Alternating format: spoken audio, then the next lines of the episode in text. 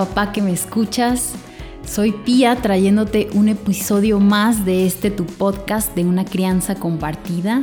En esta ocasión vamos a tener un tema que es muy peliagudo para que te quedes, no te vayas, lo escuches a tu ritmo, pero que lo escuches completo, porque esto va a traer mucha luz a la forma en cómo nos relacionamos con nuestros hijos y también de su felicidad.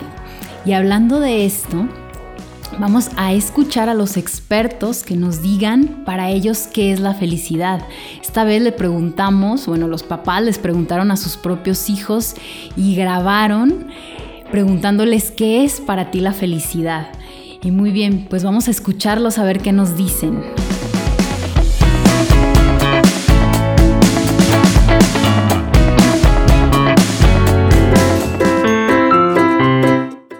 Tener amor. Mi familia. Estar contigo. Mi mamá. Eh, jugar y hacer lo que me gusta y estar con mi familia.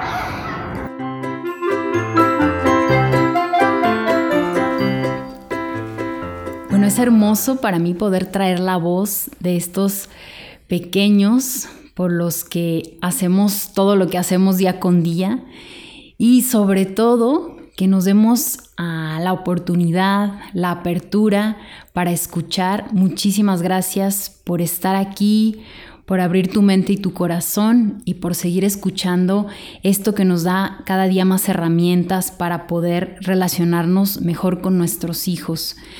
Y bueno, este tema de los límites, hay mucha polémica, se mencionan mucho, les echamos la culpa un montón y nos sentimos a veces derrotados por, entre comillas, no saber poner límites, ¿no? Porque cuando un niño eh, tiene un mal comportamiento o no obedece o no quiere hacer algo, lo primero, le faltan límites, este niño no tiene límites.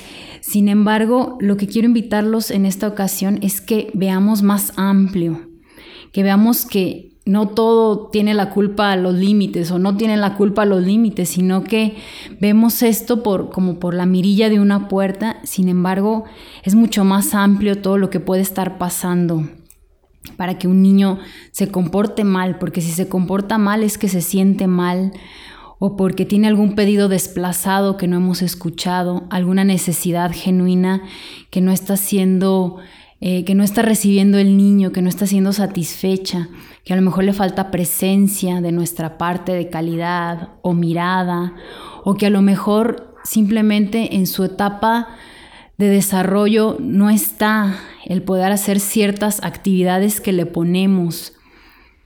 Por eso es mirar más amplio. Ahora, muchos de nosotros nos preguntamos, pero es que, ¿cómo es saber poner límites? Hay un dilema. Queremos nosotros criar para que nuestros hijos sean felices y queremos amarlos incondicionalmente.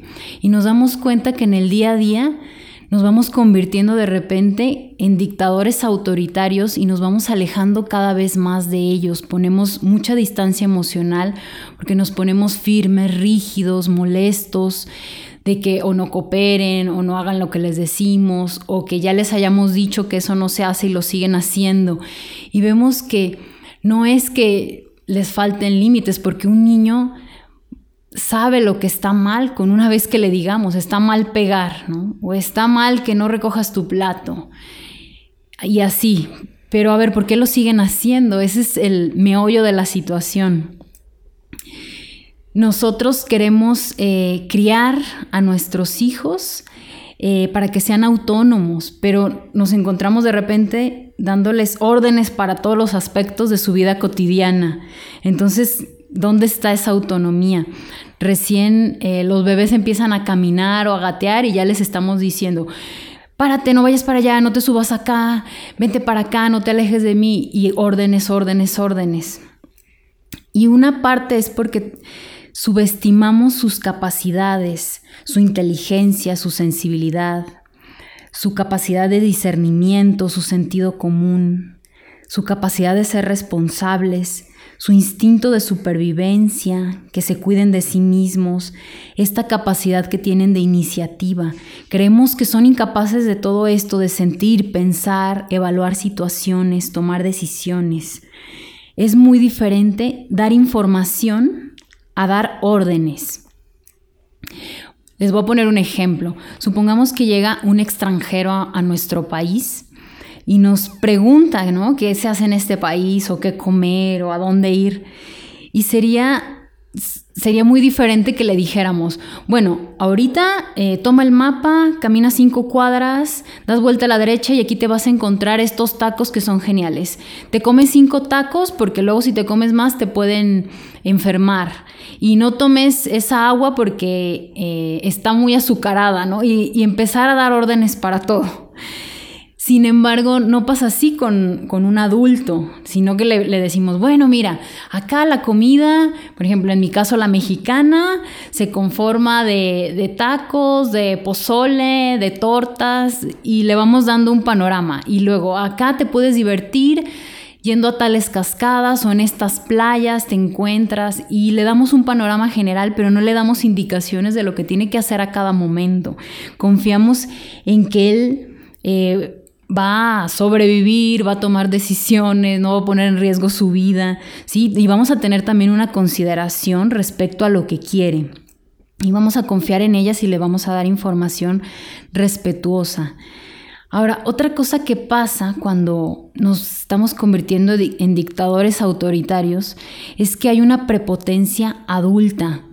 ¿sí? O sea, ¿qué es esto? Es que tenemos un poder previo, que como somos más grandes, más fuertes, podemos obligarlas, dominarlas. Entonces, unilateralmente decidimos cada día sobre todos los aspectos de su vida, ¿sí? Mandamos sobre ellas.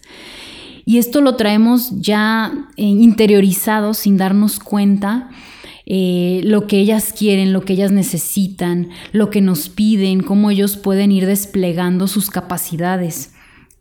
Entonces, pensamos que ellos son incapaces, o como les decía, y esto justifica, podría justificar nuestra superioridad. Pero acá lo que los quiero invitar es a plantear otra posible forma de relacionarnos con ellos, ¿sí? Tratarlos como seres humanos a los que hay que ayudar a conocer, claro, el funcionamiento del mundo en el que, en el que han aterrizado, al que han llegado. Claro que no podemos soltarlos y ya está. Eso también sería abandonarlos y sería muy irresponsable. Pero sí irles informando y decirles cómo funciona el mundo, ¿sí? Romper este círculo vicioso de esta dinámica social que ya traemos repitiendo por generaciones y ponernos, eh, ponerlos como iguales, ¿sí? como personas que pueden, que tienen todas estas capacidades tan grandes. Si no, no, les explicamos sobre el mundo adulto, los excluimos, no les vamos contando qué pasa, qué vamos a hacer, por qué tenemos que hacer esto. Y claro que cada niño, dependiendo de su edad, a su nivel, y desde bebés ellos entienden. Entonces, acá hay una implicación emocional de dos actitudes. Una es poner límites así autoritariamente y la otra es de informar los límites, irles diciendo qué está pasando, por qué una cosa, por qué la otra, las decisiones que tomamos. Y acá no se trata de ignorar límites, sino de la forma que se abordan, la relación desde la que se abordan. ¿sí? Una forma es unilateralmente que nada más nosotros decidamos y ya no hay otra palabra más que la nuestra. Y esto va trayendo muchísima distancia emocional. Y la otra es que nosotros tengamos un deseo de complacencia y bienestar por nuestro hijo, nuestros hijos, y que se decida conjuntamente. Y como tenemos eh, tan arraigada esta norma social autoritaria que muchas veces, cuando eran bebés, pues sí, pues los podíamos llevar más nosotros, cargar, nosotros decidíamos todo, ¿no? Y, muchas veces eh, los complacíamos a los bebés, lloraban, los cargábamos, había lactancia libre demanda, los traíamos cargaditos, ¿no? Pero ya empiezan a andar y empiezan a ser un poquito más autónomos y ya cambiamos esta actitud. Empieza lucha de poder y guerra y no puedes brincar, te vas a caer, te vas a golpear, vas a romper algo. Y bueno, ya más grandes cuando toca comer quieren salir a la calle y cuando toca salir a la calle quieren comer, ¿no? Entonces empezamos a ser autoritarios y no, no, no, no. y creemos que ya complacer no es posible. Y en vez de explicar, anteponemos un no y vamos impidiendo el aprendizaje del entorno y una inhibición permanente porque todo es peligroso. Entonces, desactivar este mecanismo de la vía autoritaria se vuelve muy difícil. Sin embargo, esto impide el proceso de autonomía y aprendizaje. Eh, ellos no pueden aprender a moverse en su entorno porque esta actitud autoritaria va bloqueando su desenvolvimiento, el ser ellos. ¿Sí? Y estas cualidades de, las criaturas que es la capacidad de amar, de aprender y esta autonomía de la, de la que les digo. Pero fíjense que nos podemos mantener en el amor complaciente porque este es diferente a los límites. Sí, les voy a ir explicando este ante cualquier límite que se oponga a los deseos de nuestro hijo, porque siempre va a haber algo, obviamente no pueden hacer todo, ¿sí? Y ante cualquier límite que se oponga a los deseos de nuestro hijo, nos pongamos incondicionalmente del lado de sus deseos. ¿sí? En lugar de considerar los caprichos, analizarlos honesta y sinceramente con él, con todos los factores que intervienen y tomar una decisión conjuntamente. O sea, no se puede hacer algo, pero a ver, vamos a hablar de ello, ¿por qué no? Y qué, qué, sí podemos hacer, pero siempre estar de su lado, no en contra, no como una lucha en contra de sus deseos. Entonces hay que valorar estos deseos que son producto de su vitalidad, no que sean caprichos. ¿sí? Y, y en este valorar sus deseos, hacerlo con respeto y responsabilidad, porque nuestro hijo no es nuestro subordinado, no es mi inferior, sino lo tenemos que obligar y decidir por ello. ¿sí? Nuestra función es propiciar y proteger su desarrollo, no manejarlos como una propiedad. Entonces, si nos ponemos del lado de los límites, vamos a estar con una gran falta de empatía, ¿sí? Estar de los límites es ordenar directo lo que se tiene que hacer y ya está. Y si nos ponemos del lado de la complacencia, del lado de sus deseos, eh, vamos a ser empáticos con ellos, amorosos. No va a hacer falta este amor incondicional. y dar órdenes en vez de explicaciones es desinformación, que no van a poder tomar decisiones, van a tener un retraso para asumir iniciativas, van a empezar a, someterse. Pero si nosotros vamos con respeto, sinceridad y les vamos explicando, van a desarrollar una capacidad de, entendimiento e iniciativa responsable. Y bueno, vamos a probar explicar la situación conflictiva entre sus deseos y, sus límites, o sea, contar lo que hay, comprendiendo sus deseos, sintiendo con ellos la frustración de que algo no se puede hacer, deseando con ellos abrir, expandir los límites y estudiar las posibilidades de eludir lo que no se quiere hacer de lo que sí se quiere hacer y nos vamos a ir sorprendiendo de los resultados, o sea, estar siempre de, sus lado, de su lado, sintiéndolos, comprendiéndolos, poniendo palabras a lo que ellos desean hacer, diciéndoles que lamentablemente no se puede. Y que, bueno, nos vamos a tener que doblegar ante los límites muchas veces, pero a ver, ya estamos en su cancha, ¿no? De su lado, de su equipo y vamos a sufrir, sufrir juntos esta represión de nuestros deseos, porque mi deseo también es la complacencia del suyo, porque por esto que les decía que los queremos ver felices. Entonces, esto se trata de mantener la producción del amor, de la sustancia materna, de este proceso de maternidad, de esta continuación de, sentirlos piel, piel con piel, como cuando eran bebés, de cuerpo a cuerpo, que es propio de los que se aman, que esto es incompatible con la dominación, porque ya estamos en su cancha, como les decía, en su equipo, no en contra de ellos. Y esto les da sustancia amorosa. Entonces, esto de mantener la complacencia y reflexionar sobre los deseos de las criaturas, esto realmente es la defensa de la vida y de la humanidad. Ya cuando los tenemos, nuestros hijos, ¿sí? estar con ellos, eh, eh, superar todas las adversidades y las circunstancias con ellos, no en contra de ellos, en una guerra, ¿no? Y en una actitud de dominación. Entonces, si nos ponemos del lado de los límites sin considerar lo que el otro quiere, con decisiones ya tomadas, sin siquiera la posibilidad de estudiar los márgenes posibles de maniobra, vamos y vamos soltando un no tras otro no, ellos, nuestros hijos, lo perciben como que sus deseos no nos importan, que estamos sistemáticamente en contra de ese, de ese deseo, ¿sí? Porque ellos se identifican con los deseos que les brotan del cuerpo.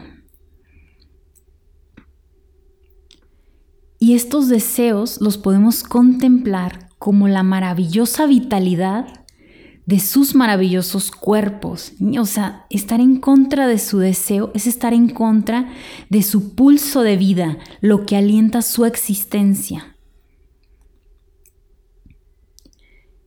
Entonces nos nos pondríamos a pensar más en soltar tantos, no, no se puede, no se puede, y estar como en contra de ellos, porque el hecho de estar esto es reprimir para que sus vidas tengan su máxima expansión posible. Y no es que les vayamos a decir que sí, no estoy diciendo eso, sino ponernos de su lado, de que su vitalidad, sus deseos, todo importa y nos preocupa y nos encantaría poderles cumplir todos sus deseos. Sin embargo, no se puede, ¿sí? Vamos a tener que, eh, limitarnos por los límites, pero de su lado, ¿sí? Entonces, negar estos deseos así rotundamente y estar en contra es como negar su propia vida, su propia existencia, su vitalidad. Pero podemos cambiar nuestra actitud a una informativa, a la búsqueda de complacencia, demostrando que no quisiéramos que existieran esos límites y ellos lo van a percibir. Y fíjense, ante esto, ellos no van a identificar los límites como falta de amor. ¿Cómo sucedería si somos promotores de los límites dando órdenes? Entonces ellos van a empezar a crecer en un ambiente de empatía y amor incondicional que necesitan para el desarrollo de su propia capacidad de amar. Aquí van a desarrollar una empatía impresionante. Y bueno, y aunque tengan que someterse a estos límites y a este orden social, nuestros hijos se van a sentir amados incondicionalmente, ya no en contra, ya no rechazados, ya no reprimidos. Y esto nos va a mantener cómplices ante los impedimentos y los límites que existen y vamos a buscar juntos las mejores opciones, ¿sí? Es una actitud de complicidad que ellos se den cuenta y sientan que totalmente sus deseos nos importan, que cada vez que nos ponemos del lado de los límites sin tener en cuenta sus deseos, sienten que les dejamos de amar incondicionalmente. Entonces acá es cuando llegan las berrinches, las rabietas, los golpes, porque para nosotros es insignificante que se comporten así, ay, por eso te pones así. O sea, de verdad no puedo creer que estés llorando porque te tienes que ir amarrado en tu silla, ¿no? Entonces ya es aquí, no me importas y ellos lo sienten como desamor. O sea que fíjense lo que nos, nos estamos jugando acá, el amor de los niños, que es un menosprecio hacia sus vidas, hacia sus deseos, no tenerles consideración. Y entonces van a estar reclamando amor incondicional, ellos van a estar buscando que se les aprecie, y que, y que se les dé importancia a lo que desean. Este emberrinchamiento es por el amor incondicional y complaciente perdido y por la falta de respeto, pero fíjense que no por los límites a sus deseos, ¿sí?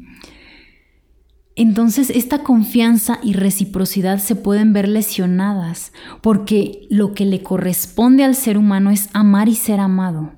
Si esto falla, viene la supervivencia que se desarrolla y con todo esto una gran lista de patologías que ya nos conocemos, ¿sí?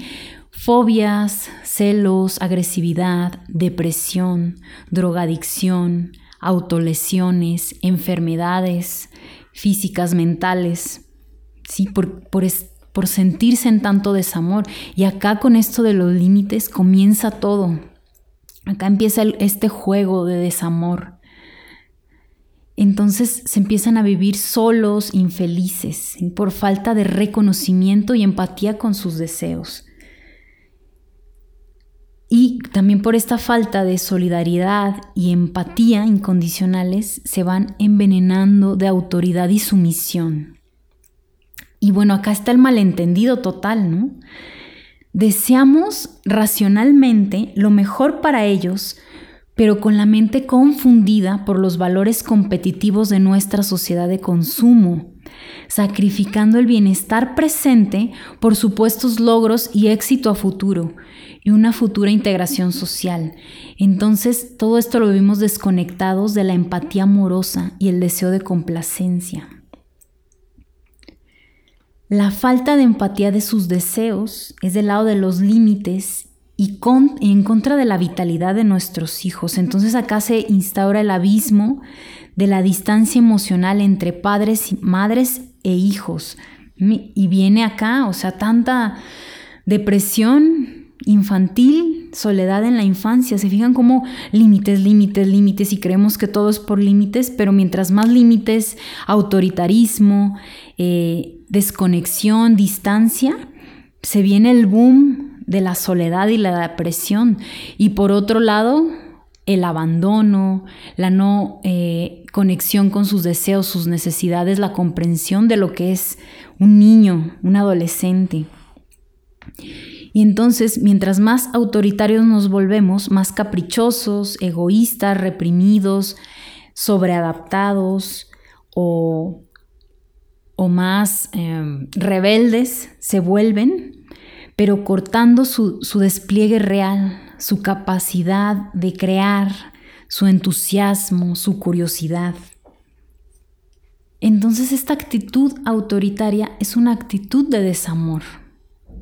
Hay que convencernos de que la existencia de los límites no tiene que hacer cambiar la cualidad de mi amor por mi hijo o mi hija, y no estamos obligados a ser autoritarios, aunque lo vemos como normal. Y vamos manteniendo una relación de prepotencia y ante la sociedad, mientras más aplastemos sus deseos, mientras más nos obedezcan a rajatabla, sin rechistar, como que nos ven que más somos buenos padres que disciplinan, educan bien. Sin embargo, es al revés, nos van alejando de esta relación mamá, papá, hijo.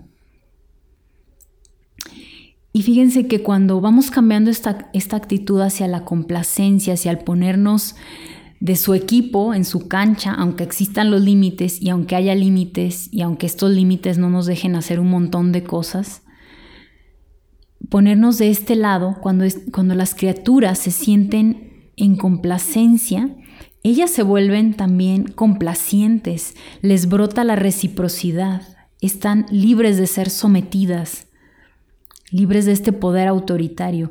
Y en vez de guerra, vamos a ir experimentando paz, alegría, un amor más limpio, impetuoso, fresco, sincero.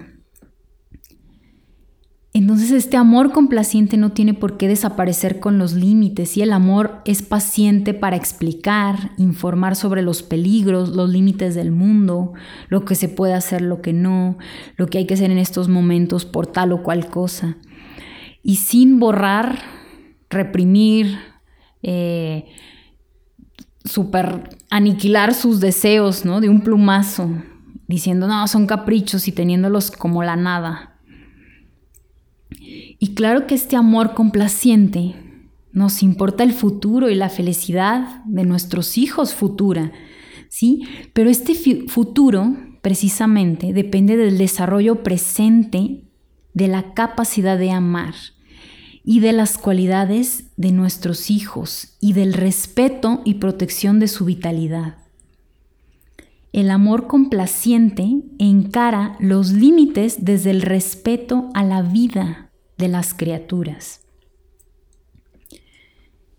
Sin embargo, tenemos normatizado que tengan que hacer las cosas porque se les manda. No se nos ocurre que pueda ser diferente. No tenemos otro modelo de relación, solo el, autoritario.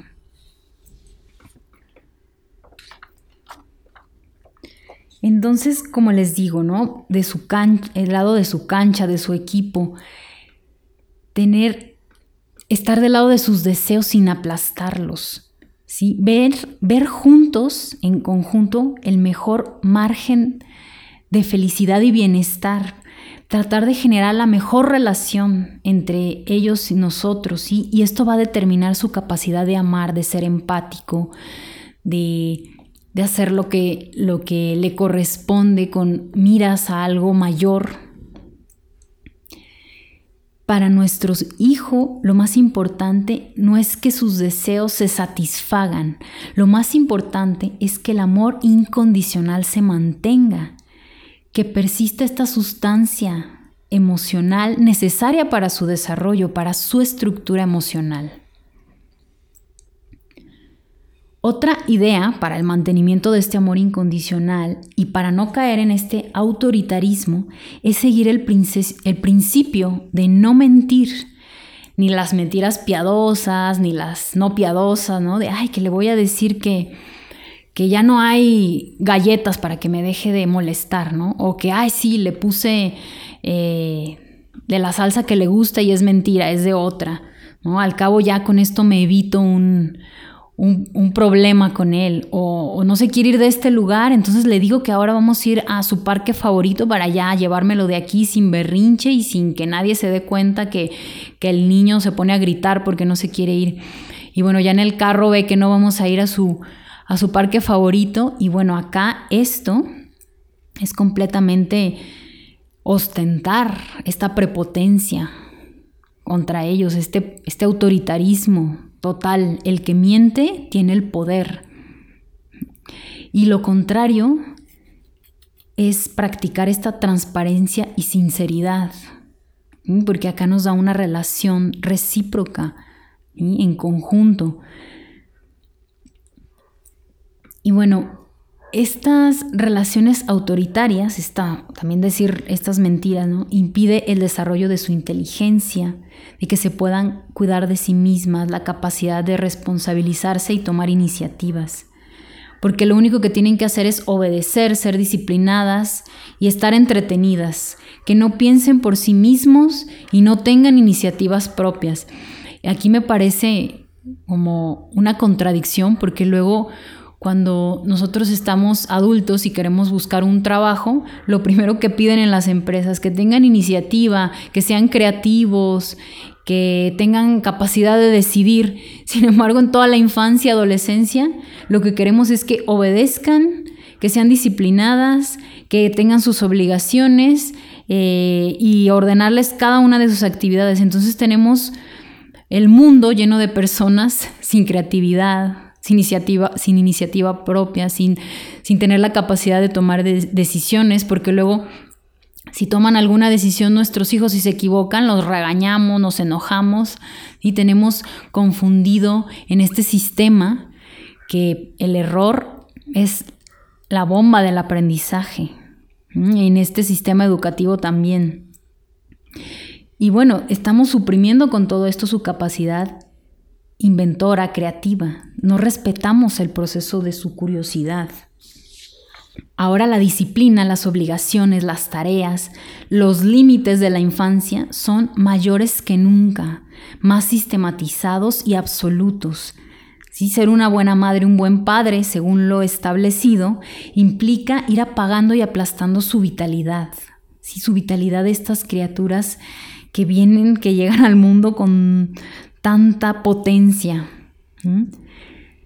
Y bueno, otra consecuencia muy importante de la represión de estos deseos de la infancia y de la adolescencia es el desarrollo de la violencia. Porque el malestar de la infancia no es gratis, pasa factura a la sociedad. esta represión, por muy sutil que sea, tiene sus consecuencias. Lo que está reprimido no se evapora. Y acá dice Alice Miller, tiene, nos dice que la represión en la infancia es como fabricar bombas de relojería de efectos retardados. Lo reprimido saldrá de un modo u otro y la creciente violencia en el mundo tanto, tanto, en los ámbitos públicos como privados, no cesará mientras que no cambie la actitud de la sociedad con la infancia. Y bueno, para ir eh, concluyendo este tema que está peliagudo, como les decía, porque nos jugamos un montón en esto de, decir tan a la ligera que le faltan límites ¿no? a nuestros hijos, que ese niño no tiene límites.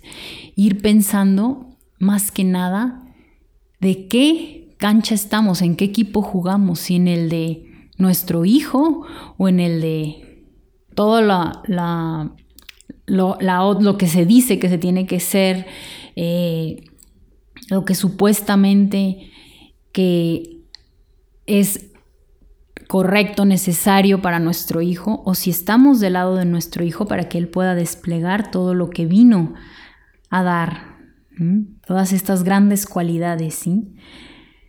Entonces, si yo hago míos los límites, si presento a mis hijos, a mis hijas, los límites asumidos por mí como si fueran cosa mía, les estoy diciendo, aunque yo no me dé cuenta, que no quiero su felicidad y en definitiva que no les quiero a ellos. Ok, esto no quiere decir que no los quiera, ¿no? Porque es posible que yo no me dé cuenta de que les estoy mandando esta señal, ¿sí? Pero ellos lo sienten así, lo van a sentir como una desafección, como desamor.